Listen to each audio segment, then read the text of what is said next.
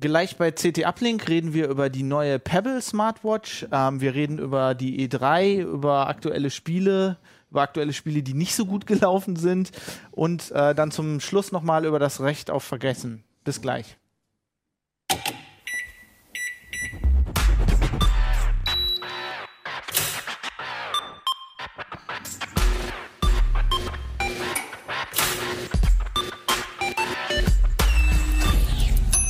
CT Uplink. Hi, willkommen bei CT Uplink. Äh, Im Moment haben wir die CT 1515. Coole Zahl, finde ich geil. Ähm, mit interessanten Themen, über die wir gleich reden werden. Ähm, ich bin Fabian Scherschel aus dem Security-Ressort. Heute äh, steuere ich mal das Schiff. Mit mir dabei ist Hartmut Gieselmann. Ich kümmere mich um äh, Spiele und Musik. um das coole Zeug. Holger Bleich aus dem Ressort Internetkommunikation. Und Stefan Portek aus dem Hardware-Ressort. Und mit euch fangen wir gleich an. Ihr habt äh, die neue Pebble. Wir haben die neue Pebble. Ähm, beziehungsweise, ein, also ich habe dich eingeladen, um darüber zu reden, aber eigentlich hast du die ja, glaube ich, äh, bei Kickstarter Ich habe die ne? gekickstartet, genau. Deswegen steht da auch hinten drauf cool Kickstarter. -Back. ja, Äh, ich bin ja nicht, ehrlich gesagt, nicht so der Smartwatch-Fan, aber die Pebble hat mich irgendwie immer interessiert. Also die, für, für alle, die es nicht wissen, äh, die erste Pebble war ja so eine mit E-Ink-Display, schwarz-weiß. Ne? Die kam auch Mhm. ziemlich früh raus, glaube ich, so was Smartwatches. waren eigentlich die ersten im Prinzip, also lange oder eine ganze Zeit noch vor, vor Android mit Android Wear und entsprechend auch noch länger vor, vor Apple mit der Apple Watch. Und ähm, ja, es war sympathisch, ne? War ein nettes kleines Kickstarter-Projekt, war Low-Budget-Hardware und hat ein Apple und ein Ei gekostet. Aber So das war's aber ist auch. jetzt vorbei. Ne? Also jetzt gibt es eine neue. Erzähl mal. Genau, es gibt jetzt eine neue. Ähm, ich kann die ja mal so ein bisschen hier in die Sei Details. vorsichtig. Ich brauche die noch. ähm, ich, kann, ich kann die ja mal in die äh, Detailkamera halten. Also die, die offensichtlichste Neuerung im Vergleich zur Vorgänger Pebble ist, sie hat jetzt ein farbiges Display. Also immerhin 64 Farben, das ist schon noch ein bisschen dichter ran, okay. Das ist ja wie Ende der 70er. Ich glaube, so eine Atari-Konsole hatte auch Ja, sie 64 hat- Farben. Ja, genau, also acht 64 oder so. Farben. Es ist auch alles so ein bisschen in diesem äh, Oldschool-Computer-Look and Feel. Retro ich. ist in, ja. Retro ist total schick und also im Vergleich zum Vorgänger ist schick eigentlich auch das Stichwort. Also ich fand die erste zugegebenermaßen ziemlich plundrig. Das war irgendwie billiges Plastik, sie hat total hässlich ausgesehen, wobei gut über Geschmack kann man sich streiten. Ähm, war nicht so der Knaller und die ist, finde ich, von der, von der gesamten Verarbeitung und von der Haptik ist sie schon hochwertiger. Und was ich persönlich auch schick finde an der Pebble ist, dass sie halt nicht so ein Riesenklotz ist. Ne? Also gerade die Android Wear Uhren, weiß nicht, ob man das hier in irgendeiner Kamera sehen kann, die sind viel, viel größer. Aber das ist doch Hast eine richtige? Männeruhr. Ja, ja, ich Also Ja, das- ja, gut. Also Also, kommt drauf an, was du für Arme hast. Wenn du so, wenn du so pisselige Arme hast wie ich, dann funktioniert Rechts und das links nicht. natürlich. Das ersetzt die Hand. also ist von den, von den Abmessungen ist er eigentlich so ziemlich on par mit der, mit der Apple Watch, was eigentlich ein guter Kompromiss ist, aber man sieht hier im direkten Vergleich, na gut, man sieht es jetzt nicht, weil die Apple Watch nicht an ist, ähm, sieht man schon, dass das Display auf der Pebble ein bisschen kleiner ist. Also sie haben das versucht zu kaschieren, dadurch, dass sie es im Prinzip zweimal gerahmt haben. Aber es ist mit seinen 1,2 Zoll, ist es schon echt ein ganz schön winziges Display. Und es ist mit den, lass mich liegen, 144 mal 168 Pixel müssten das sein. Das ist jetzt auch nicht so super, super toll aufgelöst. Aber könnte man jetzt ja sagen, egal, Pebble ist ja halt auch die billigste von allen. Und Das heißt, äh, das stimmt nicht mehr. Äh, früher war das so, die hier soll jetzt 250 Euro kosten. dass man dann Naja, ich muss aber dazu, also ich habe sie ja gekickstartet, Ja. ne, der Bäcker, Was und hast ich habe deutlich unter 200 Euro bezahlt, also 100, Na, immerhin. 180. Ja. da kriegst du bei Apple immerhin schon ein Armband für. Ne? genau. Du kriegst ein Armband, wo du dann dein iPhone reinschnallen könntest. Jetzt Wobei wir wieder bei der die, Größe die wären. Gretchenfrage, wie hältst du es denn mit der Akkulaufzeit? Ähm, das ist ähm, ziemlich nett im Vergleich zu allen anderen tatsächlich. Also A ist der Prozessor, der da drin ist, wirklich schnarch langsam. Ähm, was aber nicht weiter schlimm ist. Stromsparen, der ist Stromsparen. Natürlich, es ist nur eine Frage, wie man es verkauft. Ähm, und ähm, das Display ist ähm, auch nicht besonders leistungshungrig und äh, laut Datenblatt soll sie bis zu einer Woche schaffen, aber ich glaube, das ist optimistisch, wenn man sie sehr selten benutzt. Ich habe es jetzt eine Woche, also ich Ja. habe es fast geschafft. Aber Echt? ich habe Okay. auch ziemlich viel rumgedaddelt damit, ne? Da Okay. muss man auch dazu sagen. Ja, gut, also das äh, ist natürlich kein Vergleich jetzt zu einer, zu einer Apple Watch oder hier der, der Smartwatch 3 von Sony. Die hält halt anderthalb Tage durch, je nachdem, wie viel sie so benutzt. Ne? Und das ist dann schon Ich habe gelesen, dass das Display draußen im, im Licht total geil ist, besser als bei jeder anderen äh, Smartwatch im Moment, aber drinnen nicht wirklich hell. Da, genau, da wollte ich was zu sagen. Also zum einen, was Pebble clever gemacht hat, das ist, dass sie es als äh, E-Ink-Display überall bewerben und auch wirklich alle Kollegen ähm, das so in den Sprachterminus aufnehmen. Ich finde es nicht ganz, ganz korrekt, weil jeder denkt dann eigentlich an, an äh, äh, also nee, sie sagen E-Paper-Display, so. genau. Und jeder denkt an die E-Ink. E-Ink-Technik, die das in den ja E-Book-Readern diese, drin ist. diese kleinen Bälle, die Genau, diese die Kügelchen, die sich, genau, Kügelchen, die sich dann so ausrichten und die äh, echten E-Ink-Displays brauchen auch gar keinen Strom. Da, also nur wenn sie das Bild ändern sollen und ansonsten kannst du den Strom wegnehmen, wenn die Kugeln da einfach liegen in dieser Ölschicht, ähm, dann bleiben die auch so. Und das ist eigentlich gar nicht so. Da ist schon irgendwie ein LCD drin und Sie haben aber einen Trick gemacht, es, äh, es kann halt einfach das einfallende Licht reflektieren. Ähnlich wie die Smartwatch 3 von Sony auch. Also die äh, Pebble ist dann nicht mal die Ist einzige. das die gleiche Technik, die damals in diesem One Laptop per, Child drin war? Nee, ich glaube die gleiche wie im Nintendo DS. Der hatte nämlich Ah. auch keine Beleuchtung und hat dann einfach das Sonnenlicht reflektiert. Ja. Ja. Oder im Prinzip das gleiche Prinzip wie bei jeder ganz uralten klassischen Digitalarmbanduhr oder den alten Taschenrechnern. Ne? Also je mehr Licht hinten oder von vorne drauf fällt, wird hinten an der Rückseite vom Display reflektiert. Ist natürlich doof, wenn man CT-Redakteur ist und den ganzen Tag nur in dunklen Räumen sitzt. Ja, dafür hat sie auch ein Backlight und das ist tatsächlich schlechter als beim Vorgänger. Also die, die äh, alte Pebble mit dem Schwarz-Weiß-LCD, dem reflektierenden, da hast du das Knöpfchen gedrückt und ähm, dann hat es hell genug geleuchtet, dass man es eigentlich gut lesen konnte und das finde ich ein bisschen, ein bisschen schwach hier bei der, oder? Das ist der große Schwachpunkt. Das ist mir in der Woche Nutzung jetzt auch aufgefallen. Also da war ich auch sehr enttäuscht. Weil ich kenne ja auch noch die alte Pebble, ne? das, Mhm. äh, das Schwarz-Weiß-Display war deutlich kontrastreicher. Und daran habe ich mich eigentlich orientiert. Und dass es so viel kontrastschwächer ist. Und äh, vor allem, also du kannst es schon bei Dämmerlicht kaum noch ablesen. Mhm. Ja, Das ja. ist echt schwierig. Und dann, du musst eigentlich immer LCD benutzen. Der Vorteil ist halt noch, wenigstens hat es den Gyrosensor, das heißt, du kannst eine Geste machen und dann ist es an, du musst nicht unbedingt den Knopf Also das. Licht geht durch eine Geste an. Ja. Ja, das wollte ich Ja, fragen, also wie weil bei- Knopfdrucken ist ja blöd. Wie bei den anderen eigentlich auch. Genau. Die, die klassische, ich gucke auf die Uhrbewegung und normalerweise geht dann geht's Backlight an und dann kann man auch was drauf erkennen. Also auf der hier, ja, auf der halt eben. Aber das ist wirklich lustig. Also die Uhr hat ja hier in der Redaktion auch Interesse erzeugt. Ne? Jeder wollte mal gucken oder viele wollten mal gucken und waren halt ähm, eigentlich ganz okay, aber dieser, dieser schwache Kontrast ist halt für viele ein No-Go. Ne? Gerade wenn man jetzt, äh, mich- wenn man jetzt ein OLED-Display gewohnt ist von der, von der Ja. Apple Watch oder so. Ja, Ne? äh, für mich ist ehrlich gesagt der Preis das No-Go. Also ich, der, die erste Pebble fand ich schon nett. Also die kann wirklich viel. Es gibt, gibt also zumindest unter, unter Android, wenn sie mit einem Android-Telefon gekoppelt ist, ähm, ist Das das, sollten wir vielleicht sagen, dass das eine, eigentlich die einzige Smartwatch ist, die du mit Android Wo- und iOS nutzt. Wollte ich, wollte ich gleich noch sagen. Und Sorry. ähm, Nutzt sie den auch alleine, auch ohne sowas? ja, im Prinzip schon. Also, Aber äh, nicht so richtig. Nee, also Okay.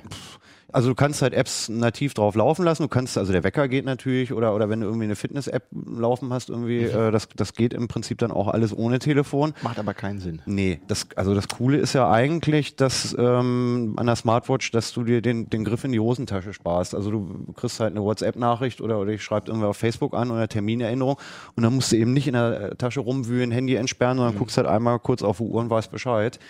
Wenn ich mir die jetzt so angucke, also die äh, zum Angeben ist sie nicht so richtig geeignet, weil es sieht irgendwie aus wie so eine 15 Euro aus dem Automaten gezogen, billig Plastik Hey. oder so. Jetzt, aber ich, Du bist aber nicht der Erste, der das Ich, sagt. ich muss ganz ehrlich sagen, ich finde, Gar die keine. Apple Watch sieht so aus. Ja, Aber oder? Also- ich finde, ich finde die, Ja. die, die Also mal ganz im Ernst, wenn man wenn es jetzt nicht, wenn man es jetzt wirklich nicht wüsste, also welches würdest du in der hochwertigen 400 Euro Kategorie verorten? Also, ne? Also ich finde, ich finde, die sieht hochwertig aus. Was sie hat, ist, sie hat so ein bisschen den Charme vom ersten Kindle, wo wir ja viele Leute gesagt Mhm. haben, so, ein- so ein Sowjet-Design. Also und das, das Lustige ist halt auch, ne, das, ähm, das sieht man ja auch schon hier bei dem, bei dem Watchface, kann man das sehen? Ein bisschen? Also, muss man wahrscheinlich Ja, ich, anmachen, ich, ne? ich drücke Was mal mal auf, eben, wahrscheinlich zeigt Ah, sonst ja, was das, an. das kann man wirklich besser sehen. Also es ist alles so ein bisschen auf Retro-Charme und Ich finde das eigentlich sehr und cool. Pixel Also, gemacht. Also es, sie ist ja, da laufen ja tatsächlich auch richtige Animationen drauf und die, die Taschenrechner, Genau. Tastatur Das- fehlt und, äh, für Retro. aber da- und äh, es ist halt wirklich alles sehr sehr auf Pixel gemacht und das finde ich halt wieder ganz nett. das wollte ich Es auch noch gibt übrigens- dazu sagen, die ähm, Animationen, die sind super. Die sind so- ja, also sie ist wirklich OS Sie haben sich viele. Gedanken gemacht, finde ich. Also es- im Betriebssystem selbst. Und viel Liebe, viel Liebe zum Detail. Und sie funktioniert mit Android, funktioniert sie ziemlich gut. Also kriegst Benachrichtigungen, kannst auch antworten und allen möglichen äh, Kram machen, der unter iOS dann halt leider Wo, woran nicht liegt das an Apple? es Erlauben die das an, nicht? an Apple. Also Sachen, die die iWatch, hätte ich jetzt beinahe gesagt, die Apple Watch kann, ähm, kann die Pebble nicht. Also ist dann halt eine Restriktion vom iOS, dass dann halt bestimmte Aktionen einfach nicht erlaubt sind. Also Apple war ja sowieso ziemlich fies. Ne? Die Die, haben, ja haben- auch die iOS, äh, die iOS Ja. App von, von Pebble lange zurückgehalten. Als die Uhr schon ausgeliefert war, war Ja. die immer noch nicht im Store. Also Ja. das war schon Ähm, aber man muss ihr zugute halten, also ich, ich bin ja nun Android-Nutzer, ähm, deswegen weiß ich nicht, wie sehr es im Alltag nervt. Du hast du mit dem iPhone gekoppelt. Ist es wirklich so schlimm, dass es so viel Ich würde das Funktionsärmer ist? sowieso nicht benutzen. Also Okay. ich, das ist für mich keine Funktion. Ich, es kommt halt darauf an, wie man so eine Uhr sieht. Ne? Ich, Mhm. ich sehe die Uhr als, als kleine Verlängerung. Äh, zum Beispiel zum Anzeigen von Nachrichten finde ich das super. Mhm. Aber ich möchte es lieber eher als Uhr nutzen, mit einer kleinen Zusatzfunktion, als als Smartphone oder als, äh, als Smartwatch. Ich, ich brauche diese ganze Smartwatch-Funktion nicht. Und ich, Ja. ehrlich gesagt, komme ich auch mit den vier Tasten prima klar. Das geht, glaube ich, aber vielen so. Mhm. Besser als, äh, mit- als mit dem Touchscreen. Das- also ich versuche das immer auf der, zum Beispiel auf der, äh, auf der ähm, Smartwatch 3 hier von Sony. Ja. Also entweder meine Finger sind zu, zu dick oder so, Ja. aber ich komme damit nicht so richtig klar mit dem Touchen. Ähm, das stimmt, das haben wir jetzt gar nicht gesagt. Sie hat keinen Touchscreen, ähm, auch gut für Akkulaufzeit. Viele sagen, oh, ja, anachronistisch, muss ich halt irgendwelche blöden Knöpfe drücken. aber gut. Es geht aber gut. Es ist halt ein Riesenvorteil, vor allem, wenn du die Musikwiedergabe ähm, irgendwo laufen hast, weil du Fahrrad fährst oder, oder ähm, von mir aus auch Auto fährst ähm, oder wenn du abends im Dunkeln im Bett liegst und irgendwie noch einen Podcast hören willst, äh, die, die Knöpfe kannst du halt einfach ertasten und dann kannst du kannst du auf Pause machen, nächsten Song vorherigen. Das geht auf einem auf einem Touch nicht. Da musst du halt wirklich immer hingucken und, und treffen. Also Blindbedienung geht bei allen anderen Smartwatches nicht. Das ist n- nicht alles schlecht. Also Hier brennt noch eine Frage auf den Zungen, Zunge Hartmut. Nee, das du wäre aus? einfach nur, du hast das jetzt ja per Kickstarter vorfinanziert. Äh, Bist du jetzt, äh, ist es dir schade ums Geld oder hat die abgeliefert das, was sie versprochen haben? Die hat abgeliefert, das, was ich versprochen habe. Das Einzige, den einzigen, das, was ich für mich als Kritikpunkt sehe, das Design kannte ich vorher, da kann man sich für entscheiden oder nicht. Ich finde es auch nicht so ein Superhit. Aber ich finde halt die, die Idee charmant äh, von so einer wirklich total einfach gestrickten Uhr. Das Einzige, was ich bemängle, ist wirklich der Kontrast. Es gibt übrigens noch, ein, noch eine witzige Sache, die du noch nicht erzählt hast. Wenn ich, wenn Ja, ich hau rein, klar. Ne?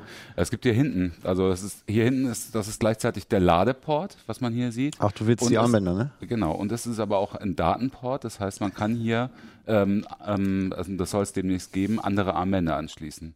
Also es ist zum Beispiel ein Armband in Planung, was demnächst kommen soll, ähm, das, das eine SIM-Karte und eine Mobilfunkfunktion beinhaltet, sodass man gar kein Mobilfunktelefon mehr braucht dafür. Oder halt ein Armband mit einem, mit einem Akkupack dran oder sowas. Oder mit einem GPS Das dran. ist echt sowas. 80er Jahre. Ja, Dann hast voll. du da so Dinge am Armband. Ja, mal gucken, wie die aussehen. Armband Das mit ja einer. Tastatur. Dann hast du deine, deine Aber- Taschenrechner. Aber Genau, es ist halt genau, irgendwie, genau. ich Es kommt alles ich find's- wieder Ich finde es 30 witzig. Also ich finde, die haben sich, also sie haben sich ziemlich viele Gedanken gemacht. Das sieht man halt an solchen Kleinigkeiten wie den, den animierten. ich mag ja so Underdogs. Ich im Prinzip auch. Und wenn die jetzt so bei, was weiß ich, 150 Euro hätte ich jetzt gesagt, ist ein realistischer Preis, ähm, wäre ich wahrscheinlich auch schwach geworden. Hätte mir sofort eine gekauft.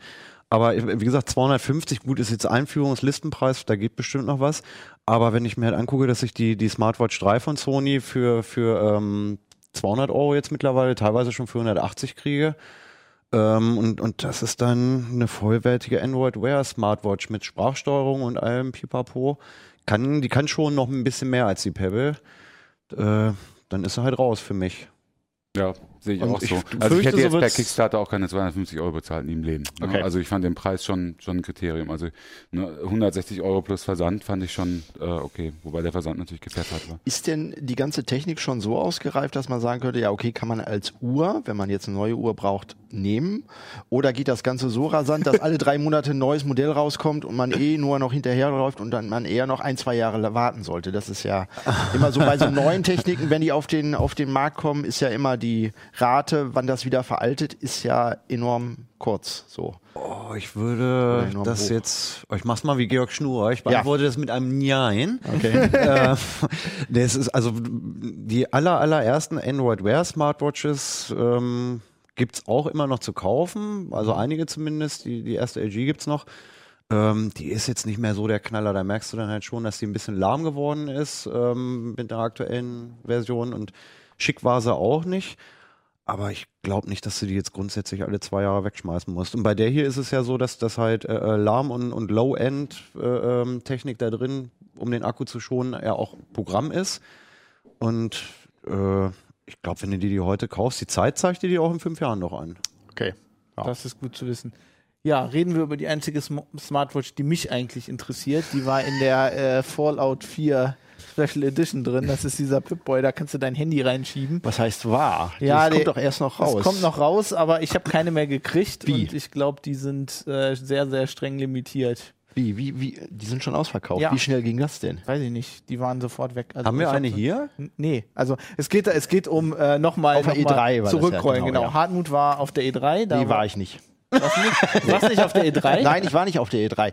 Das du hast ja eine darüber geschrieben. Ich dachte, das ist ja, nee, das ist ja eine Spielemesse, wo wirklich jede Veranstaltung ins Netz gestreamt wird. Das heißt, man muss nicht nach LA fahren, sondern man Ja, kann auch hier irgendwann nachts aufstehen und sich den Stream angucken und dann darüber schreiben. Hast du, bist du Wir nachts hatten- aufgestanden? Ich bin nachts aufgestanden. Okay, das ist fast wie in L.A. sein. Was, was andere Kollegen, die habe ich jetzt auch gerade getroffen, was sie gemacht haben, die sind nach LA geflogen und weil sie irgendwie nicht in die Veranstaltung kamen, sind sie in ein Hotelzimmer gegangen, haben sich von dort aus den Stream angeguckt. Ja, und das haben wir ein bisschen schlauer angestellt. Wir hatten aber einen, einen Kollegen vor Ort, äh, der sich dann auch so ein paar VR-Systeme angeschaut hat. Aber ähm, ich gebe mir diese großen Presserummelveranstaltungen gebe ich mir Kann nicht. ich völlig ich verstehen. gehe dann lieber auf so äh, kleine Entwicklerkonferenzen. Da kommt man mit den Leuten sind.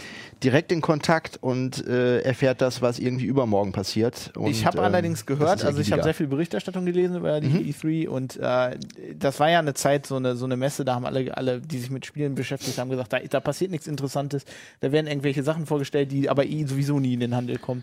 Soll sich dieses Jahr geändert haben. Ne? Du hast das irgendwie in der CT überschrieben mit äh, die Rückkehr der Blockbuster. Ja, was interessant war im, im letzten Jahr und auch eigentlich schon davor, wir hatten ja den, den Generationswechsel bei den Konsolen.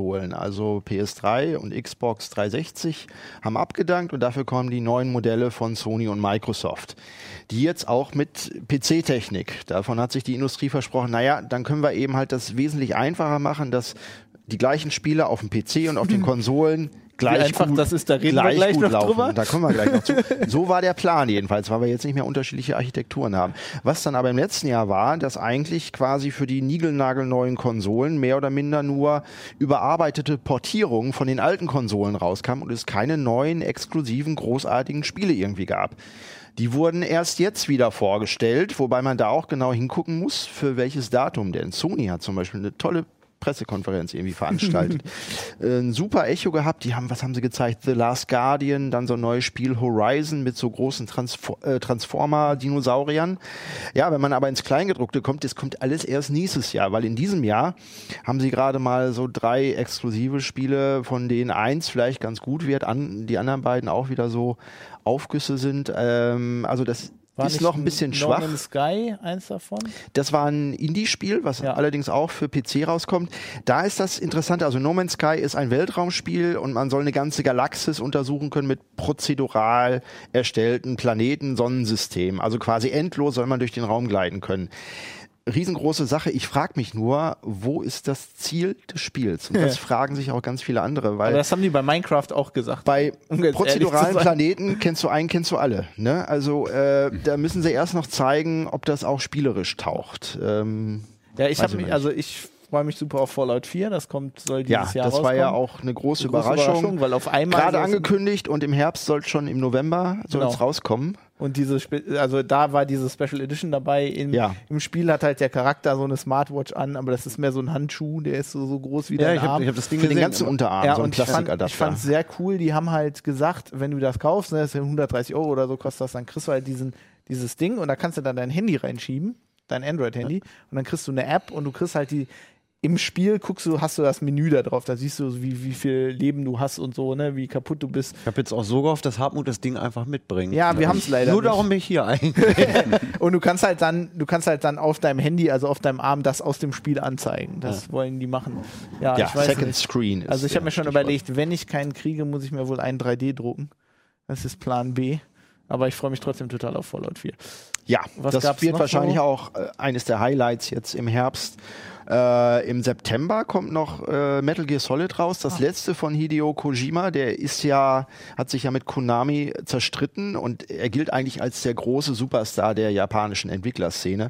Arbeitet super penibel, super genau.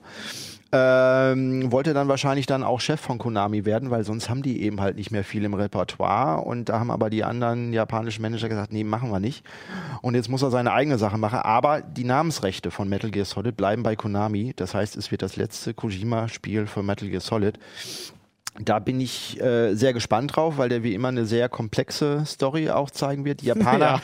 sind da auch nicht so hurra patriotisch wie, wie die Amerikaner so. Also das ist schon äh, differenzierter. Und äh, im letzten Spiel, da hat er alleine als Abschlussvideo 90 Minuten äh, quasi Zwischensequenz gezeigt, also vollen Spielfilm. Das bringt ja mal so, einfach nur so mal zwischendurch. Und da bin ich jetzt mal gespannt, wie das im, im äh, neuen Teil dann wird. Metal Gear Solid habe ich irgendwie nie so einen Zugang zu gefunden. Ich fand das immer zu, also ich fand die Backstory dazu kompliziert. Genau, es ist sehr kompliziert. Also selbst wenn ich die Geschichte jetzt wüsste, ich könnte sie hier nicht erzählen. Irgendwie. Solid Snake und Liquid Snake und Ja, es geht total durcheinander. Und äh, aber was absolut im Trend liegt, sind ja Schleichspiele. Also Ja. jetzt im nächsten Jahr, wenn du auf Schleichspiele oder irgendwie auf Cyberpunk steht, kommen, neues, ne? da wird's also, da weiß man gar nicht, was man zuerst und zuletzt spielen können soll. Genau, Deus Ex kommt Anfang 2016, ähm, wo beim Vorgänger haben ja die Entwickler den Fehler gemacht. Sie haben einen Teil des Spiels outgesourced an einen anderen Entwickler. Die haben die Bosskämpfe gemacht und haben es komplett versaut. Mussten dann nachher dann ein bisschen nachkorrigieren, damit man, wenn man das Spiel will man ja eigentlich schleichen oder hacken oder so. Das ist ja das Coole, daran, weil schießen kann ich in jedem Spiel.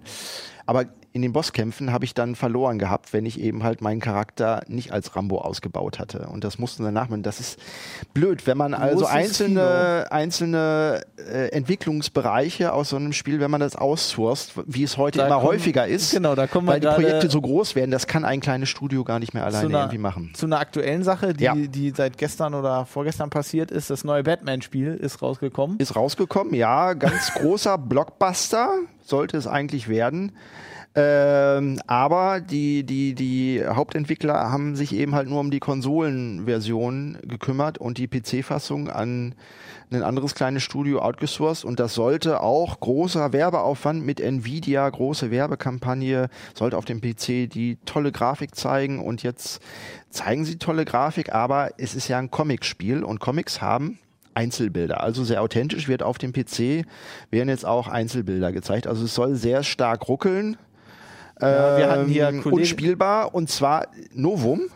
Warner hat das Spiel zurückgezogen auf Steam. Das ist mir in mein, ich mache das jetzt ja auch schon fast 20 Jahre. Das ist mir so noch nicht vorgekommen, dass ein Hersteller so einen wichtigen Titel rausbringt und dann irgendwie drei Tage später sagt, ah, sorry, haben wir irgendwie verbockt und das wieder zurückzieht. Und sie mussten es jetzt natürlich auch aus den Regalen ziehen. Ja, probieren die das Spiel nicht aus, bevor sie es in den Handel bringen. Also ich meine, wie kann sowas, Offensichtlich wie kann sowas Also- passieren irgendwie? Ne? Also, Rätsel. Ich habe Also- ich hab's gesehen, also äh, Kollege Martin Fischer hatte hier Ja. irgendwie gerade die super neue ähm, äh, Grafikkarte von AMD aufgebaut, also die, die super High-End, die teuerste, die du kaufen kannst, beste die Grafikkarte. Pissgeile. Äh, richtig geil und äh, hat dann versucht, dieses Spiel äh, zu spielen, ohne diesen, also erst gab's, also es kam einfach raus, so. Ja. Und dann hat er hat es versucht zu spielen und das war sowas von, also wir haben irgendwie geguckt, zum Teil hattest du äh, Durchschnitt 15 Frames Mhm. und manchmal ging das auf drei runter. Also das ist dann wirklich wie ein Comic, Ja. weil du siehst Einzelbilder. Ja. Und das war so sehr lustig. Also du gehst dann zum Beispiel irgendwo lang und das funktioniert einigermaßen mit deiner super High-End-Grafikkarte, ne? Äh, auf 4K. Aber dann guckst du irgendwie runter und da ist die Stadt, wo die ganzen Autos sind und so, und dann bleibt alles stehen. Also wir sehen ja in letzter Zeit gerade bei den großen Spielen sowas häufiger. Im, im letzten Jahr war Assassin's Creed Unity von Ubisoft. Das ist so Gesichtern. schlecht gelaufen, dass äh, bei Ubisoft der, der Aktienkurs deswegen eingebrochen ist. Und jetzt in diesem Jahr auf der E3 wollte keiner mehr was von einem neuen Assassin's Creed wissen. Die machen eben halt jedes Jahr, wollen die einen neuen Teil rausbringen, damit sie wieder Umsätze und so weiter haben. Ähm, aber die Spiele sind so groß geworden, dass es eben halt auf mehrere Studios verteilt werden muss. Und dann wird in letzter Minute, also enger äh, Terminplan, dann sowieso wird das irgendwie dann zusammengenäht. Dann wird noch mit dem Grafikkartenhersteller gesagt, ja, ja, und ihr bringt dann auch den Patch raus. Sagen die, ja, ja, klar, machen wir, kein Problem. Äh, und dann geht das Ganze ins Presswerk und dann wird währenddessen wird noch an, an Patches gearbeitet, um dann am Verkaufstag dann alles irgendwie fertig zu haben. Stehst du aber am Verkaufstag, kaufst dir dein Spiel, kommst nach Hause, willst das Spiel, hast dir vielleicht von der Arbeit freigenommen, wird bei mir bei Fallout wahrscheinlich so sein. Und dann musst du erstmal so ein, so ein, so ein 3 Gigabyte Patch runterladen. Ja. Das freut Und- dich echt. Und skeptisch muss man immer sein, oder bin ich als, als Journalist, äh, also häufig kriegen wir ja Muster irgendwie, bevor das Spiel rauskommt. Bei Warner nix. Da hieß es, ihr kriegt das erst auch am Verkaufstag. Das heißt, eine Vorberichterstattung war gar nicht möglich, weil damit hätte man ja eventuell Probleme rausfinden können.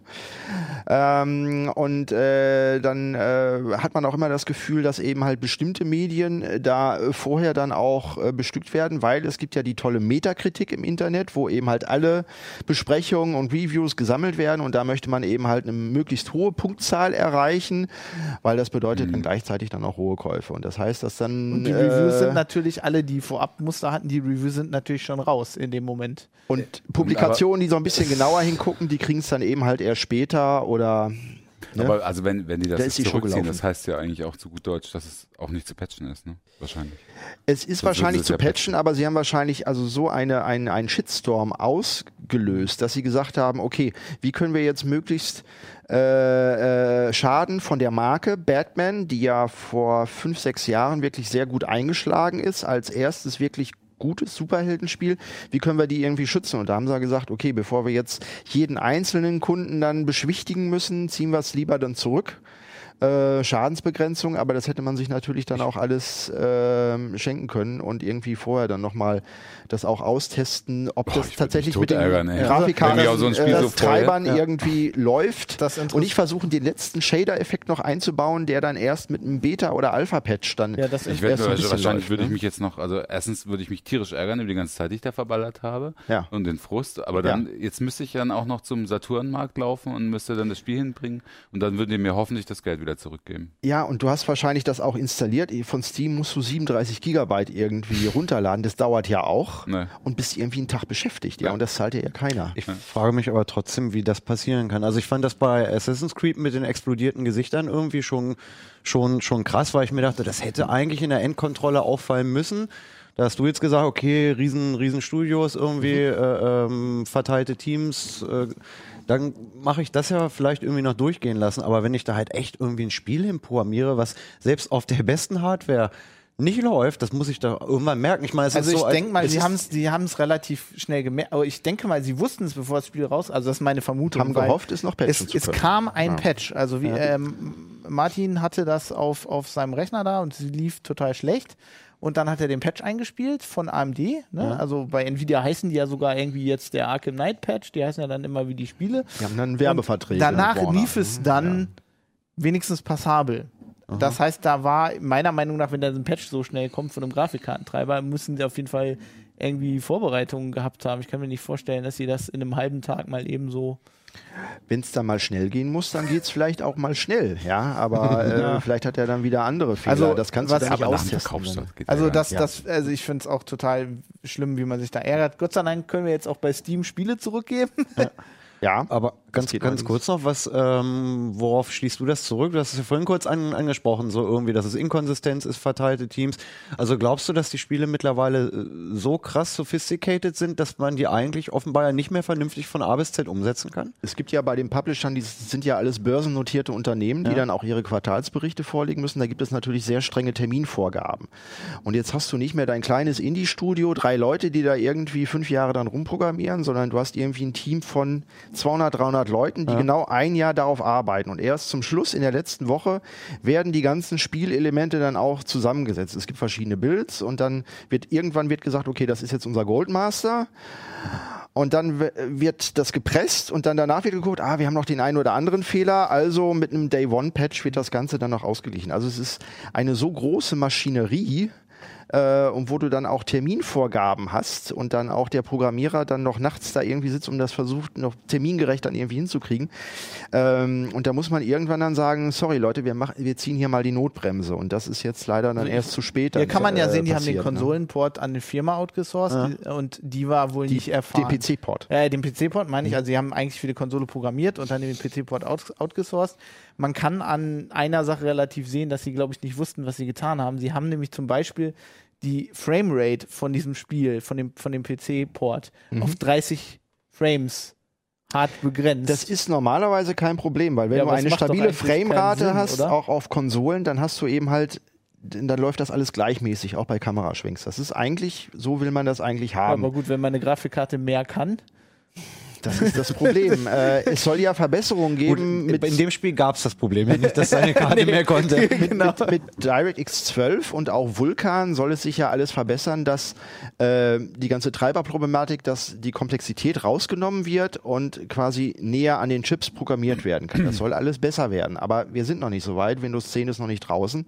Und auch erst dann wird es eben halt wieder eine Zeit dauern, bis sich das Ganze eingespielt hat. Und ähm, ja, Studios in der, in der Spielentwicklung, da werden junge Leute einfach frisch von der Uni äh, angeworben. Die kriegen dann, weiß ich nicht, 2000 brutto irgendwie im Monat, werden dann verheizt für solche Spielproduktionen, danach wieder gefeuert, haben irgendwie nur Zeitverträge. Äh, das haben wir alle paar Jahre mal. Äh, und äh, ähm, LA Noir war beispielsweise in, in Australien irgendwie ein großes Negativbeispiel.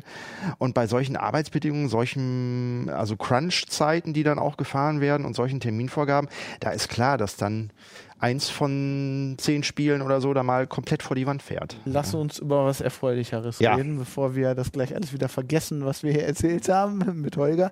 Ähm, du machst auch für die, wir haben vorher gesagt, du machst Spiele und du machst auch Ja, Musik. Ich mache auch Musik. Und du genau. machst für die CT den Remix-Wettbewerb. Ja. Ähm, der geht jetzt, der ist fertig, oder? Wir sind jetzt gerade fertig. Wir haben äh, in der letzten Woche die Sieger ausgezählt und die werden jetzt auch am Samstag, also heute, bekannt gegeben. Und ähm, das war unser zweiter Remix-Wettbewerb. Das Neue war dieses Mal, dass wir Creative Commons Musik genommen haben von einer äh, kanadischen Rockband, die ihre ganzen Sachen nicht mit GEMA-Lizenzen veröffentlicht, sondern man kann, wenn man das remixt, das eigene Stück dann auch frei im Internet verteilen. Und da hatten dann äh, sich, ich glaube, anderthalbtausend Leute hatten sich angemeldet bei dem Wettbewerb. Letztendlich 160 Einsendungen hatten wir, was viel ist, weil man sitzt bestimmt so eine Woche Arbeitszeit an so einem Remix dran. Das ist durchaus auf, aufwendig. Ähm, und dann äh, gab es eine Auswahl, die wir als äh, Jury mit der Band getroffen haben. Äh, wir haben dann online abstimmen lassen, die Leser. Und jetzt haben wir die Ergebnisse von unserer Jury und der Online-Wertung haben wir einfach äh, Ein paar zusammengezählt. schöne Stücke dabei. Du hast mir eins, äh, einen Reggae-Remix vorgestellt. Genau, Oh, es sind cool. äh, bei den Siegern sind äh, Reggae ist sehr angesagt, äh, sind zwei Stücke mit dabei. Es ist ein Dub äh, ist mit dabei, Trance war sehr gut vertreten und aus den Rock-Songs haben die Leute quasi dann andere Genres dann daraus gemacht auf einem sehr hohen Niveau. Wir werden das jetzt auch noch mal auf CD und LP pressen. Wenn das hier jemand sehen will, wo findet er das? Der findet das Ganze auf ct.de Remix. Und da kann er sich alle Kandidaten auch nochmal anhören, sich die Sieger irgendwie angucken und da steht dann auch noch, wie das weitergeht mit der LP- und CD-Produktion. Wir werden auch noch eine Besonderheit machen. Es gibt ein neues äh, Musikformat, das nennt sich Stems von Native Instruments. Da werden nicht nur die kompletten Mixe äh, drin abgespeichert, sondern auch noch vier Einzelspuren für Drums, Bass, Gesang und Melodie, sodass man dann als DJ live in der Diskothek die einzelnen Elemente auch wieder auseinandernehmen und wieder neu zusammenmischen kann. ist quasi wie früher beim Vierspurrekorder. Da sind die Spezifikationen sind für das Format noch nicht draußen, aber wir wollen dann mit unseren Siegern das Ganze auch so machen und das hätte dann auch den Vorteil, man kann das Ganze auflegen und auch wenn Veranstaltungen jetzt nicht an die GEMA-Lizenzgebühren bezahlen, dann geht eben halt Creative Commons Material auch. Cool. Mag ja Creative Commons. Und Ja. das erscheint auch als LP? Wir machen das auch auf Vinyl, Ja, genau. Retro ist in. Naja. Und Ja. im letzten Jahr, du wirst es nicht glauben, äh, wir haben mehr LPs als CDs von dem Wettbewerb Ach, verkauft. Ja. Interessant. Äh, LPs sind voll im Kommen, glaube ich. Ja, wenn ihr das äh, hören wollt, ct.de slash remix, ne? Genau, da kann man sich alle 42 Teilnehmer oder fürs Finale kann man sich da nochmal anhören. So, und jetzt Blitzding sind wir alle und wir vergessen alles, was wir hier, worüber wir geredet haben. Vor allem das Batman-Ding, das wollen wir nicht, dass Leute das in Erinnerung behalten. Ähm, du hast, äh, beziehungsweise Jörg Heidrich hat äh, in der aktuellen CT, ne, die 1515, einen Artikel über das super tolle Recht auf Vergessen, das jetzt, glaube ich, ein Jahr alt ist. Mhm. Ähm, ja, und ich habe dich eingeladen, weil du da auch involviert warst und äh, ja, weil du wegen der Pebble natürlich auch noch. Deswegen sitzt du hier, nicht Jörg. Aber ähm, erzähl mal, wie ist da so das Fazit nach einem Jahr vergessen? Ja, läuft auf Hochtouren. Das Web vergisst und vergisst und vergisst. Also. Also wir sollten erstmal erklären, was ist. Ja, also es, es geht darum, dass ähm, jemand, der sich in seinen Datenschutzrechten verletzt fühlt, äh, seit einem Jahr von Google oder auch von jeder anderen Suchmaschine verlangen kann, ähm, dass Inhalte, ähm, die irgendwie auf ihn verweisen, äh, löschen lassen, äh, da- dass sie gesperrt werden. Das heißt, wenn ich jetzt zum Beispiel nach Fabian Scherschel suche und du warst vor zehn Jahren mal Da ist eine Menge Zeug, du warst vor zehn Jahren mal will. privat insolvent oder so und die Privatinsolvenz ist auf irgendeiner Website, äh, auf irgendeinem Amts, Amtsgerichtswebsite oder so zu finden, ähm, dann darf das nicht sein. Dann, dann kannst du dagegen gegen Google, damit gegen Google vorgehen und dann äh, kannst du Google sagen über einen? Antrag. Hm, für Haarschnitte? Ja. Oh, hättest, du, hättest du doch unseren Justiziar Jörg einladen sollen. Der, der hätte dir sicher sagen können. Ich glaube aber nicht, dass es für Haarschnitte gilt. Obwohl für deine, ich weiß es nicht. Ähm, naja, aber es geht vor allem halt um Informationen, die dich potenziell heute schädigen, schädigen können, die heute aber nicht mehr gültig sind. Also Mhm. zum Beispiel, äh, ja, sowas wie Privatinsolvenz, Gerichtsverfahren. Genau, also im ich. konkreten Fall ging es darum, da hatte ein Spanier geklagt ähm, äh, gegen, gegen Google. Hat, schlussendlich ging das dann von Europäischen Gerichtshof, das dann, der dann am 13. Mai letzten Jahres entschieden hat, äh, dass eben eine, eine Information, die eine Zeitung über seine finanziellen Schwierigkeiten veröffentlicht hat, das war einfach eine, eine, eine amtliche Information. In Spanien sind die Zeit, Zeitungen sogar verpflichtet, sowas zu veröffentlichen. Die war auf der Website zu finden. Die Zeitung wollte sie nicht runternehmen musste sie auch nach Gerichtsurteil nicht runternehmen. Dann hat er aber gesagt, dann will ich, dass es wenigstens nicht mehr gefunden wird, wenn man meinen Namen eingibt. Und ist dann eben vor Gericht gegangen und das Gericht hat überraschenderweise tatsächlich dem Herrn Gonzales Recht gegeben. Äh, der, der Herr Gonzales hat natürlich jetzt exakt den gegenteiligen Ja. Effekt, den er haben wollte, sondern weil er, weil er mittlerweile weltberühmt ist. Der und jeder, wirklich jeder weiß über seine finanziellen Probleme, die er 1998 hatte. Das ist ein bisschen absurd, das Ganze. Aber Also ich finde das ja, ich, ich hatte vergessen, dass das ein Spanier war. Ich, ich war. Er hatte immer im Kopf, dass es ein Deutscher war. Es hört sich so nach einer deutschen Lösung an. Ja, aber es, es geht, wenn, Es- wenn du prominent bist, geht's doch immer nach hinten los. Oder hat das Bettina Wulff eigentlich jetzt der auch. war ja nicht prominent, der ist es dann. ja, genau. Stimmt, ja, ja, gut, vielleicht weil er irgendwie der Early Adapter gewesen ist. Irgendwie. Ich, ähm, ja, wie gesagt, Bettina Wulff irgendwie, ähm, was da alles vergessen werden soll, das Ja. wusste ich vorher gar Ja, nicht. Jetzt weiß ich es. Also Wobei bei ihr ging es ja um die Autovervollständigungsfunktion, das ist ja nochmal was anderes. Ne? Ah, stimmt, nicht- ja, ja, das war, also war noch eine andere Hier geht Nummer, es ja. tatsächlich darum, dass äh, das URLs, also du kannst das jetzt so machen, ganz konkret. Es gibt ein Webformular bei Google, da kannst du sagen, hier, ich bin der und der, das musst du nachweisen mit, einer Ausweiskopie oder wie auch immer.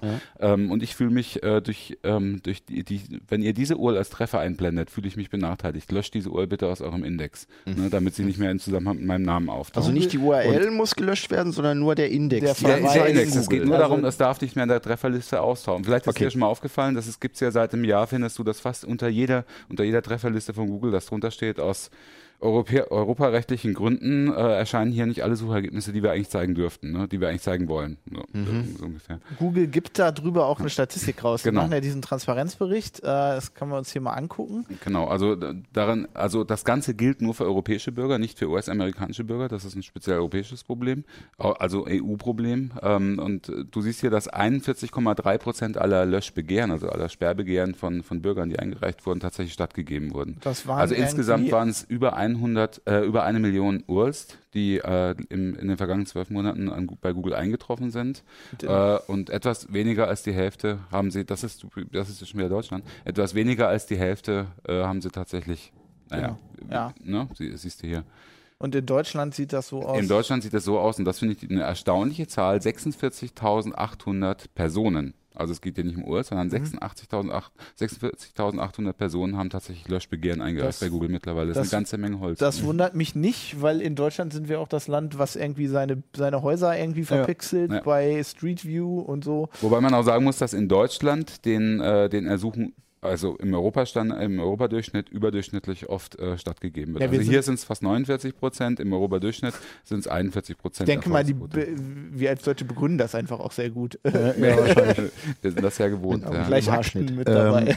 Also es ist, das Ganze hat eine sehr gemeine Komponente, das wurde auch sehr stark kritisiert an diesem Urteil, ähm, dass, dass du, äh, eine juristische Bewertung, ob, ob, äh, so ein, ob sowas tatsächlich widerrechtlich ist, dass Google sowas anzeigt oder nicht, äh, wird jetzt an Google abgeschoben.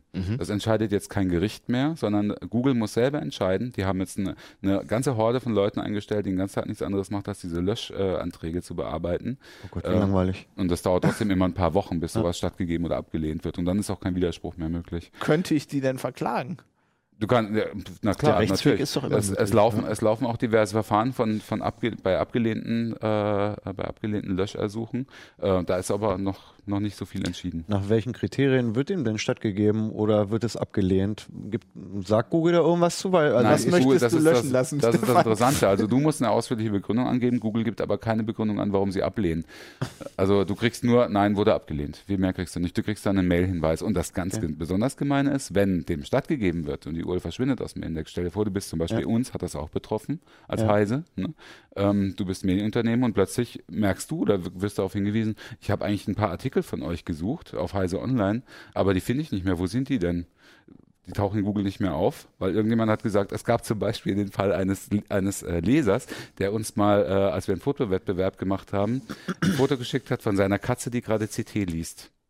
Inzwischen möchte er aber mit diesem Bild nicht mehr in Verbindung gebracht werden. Was? Das hat er Google gesagt. Und ja, und diese, der, der, der, die Uhr zu dem Beitrag ist bei Google im Index gesperrt. Also die, das, das. Bild wird tatsächlich nicht mehr gefunden. Ja. Also Wir, wir, jetzt habe ich Ehrgeiz, Jetzt habe ich aber auch eine Vorstellung für diese 46.000 Personen. Ich- Und jetzt, und jetzt äh, das ganz fiese ist, ähm, auch hier unsere Rechtsabteilung, äh, Jörg Heidrich, unser Justiziar, ähm, hat anfangs überhaupt nicht mitbekommen, was da eigentlich los ist, weil du kriegst selber. Ach, wir werden da du, nicht Du informiert. kriegst selber eine Information, die kriegst du aber nur in der Untersparte der, der Google Webmaster Tools. Also auch nur, wenn du Google-Kunde bist. Mhm. Ansonsten hast du überhaupt keine Chance, das überhaupt zu erfahren, dass deine URL plötzlich aus dem Index ist.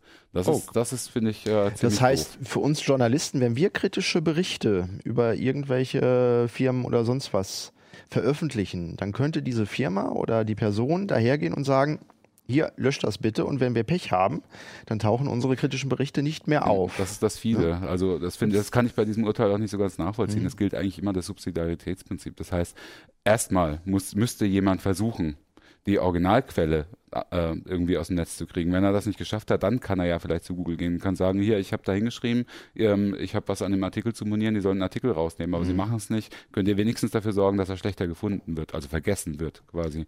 Ne? Weil aber ähm, jetzt können sich die ist ja Leute direkt an, ne? genau, ja, aber jetzt können sich die Leute halt direkt an Google wenden, die müssen gar nicht mehr äh, selber an die Quelle gehen. Gibt es da irgendwie so eine Zeitspanne? Kann ich das sofort machen? Oder äh, du sagtest vorhin irgendwie, das muss eine Weile her sein. Es, es, muss, es muss eine Weile her sein. Also es gilt natürlich, da gibt es ein Privatsphäre-Modell quasi, also so ein Datenschutzmodell. Je mehr du sowieso in der Öffentlichkeit stehst, also wenn du eine öffentliche Person bist, hast du kaum eine Chance, irgendwas also rauszukriegen. ne? Person, Person der Zeitgeschichte zum Beispiel. Eine temporäre oder absolute Person der Zeitgeschichte. Ähm, oder auch wenn es, wenn jetzt gerade ein öffentliches Interesse an dir besteht. Ab wann fängt das an, Personen der Zeitgeschichte in, in Google-Maßstäben? Also ich glaube, wenn du nach jedem von uns googelst, kriegst du auch ein paar tausend Treffer. Ja, du wirst es auch ganz schwer haben, wenn, wenn zumindest äh, in einem journalistischen Umfeld über dich berichtet wird, über deine Person, das, das rauszukriegen, ganz sicher. Der Herr Gonzales ist jetzt wahrscheinlich auch eine Ja, Person der Zeitgeschichte. Ja, das wird vielleicht in zehn Jahren wieder anders sein, dann wird er vielleicht den nächsten Löschantrag stellen und wieder vor Gericht ziehen. nee, aber es ist tatsächlich, also ähm, was Jörg Heidrich mit Recht auch in dem, in dem Artikel sehr bemängelt hat, ist, äh, dass es eine Tendenz gibt, ähm, dieses ähm, dieses neue Recht auf vergessen werden, heißt es ja eigentlich, äh, auszunutzen. Und er hat festgestellt, äh, gerade in, in Bezug auf unsere Magazine, auf Telepolis, das was ja auch im Heise Verlag erscheint, ähm, dass vor allem äh, von rechten Politikern äh, das sehr gerne benutzt wird, um äh, die eigene Vita irgendwie zu entfernen. Und da, und die schaffen das auch tatsächlich schon Einträge rauszukriegen, die nur zwei oder drei oder vier Jahre alt sind.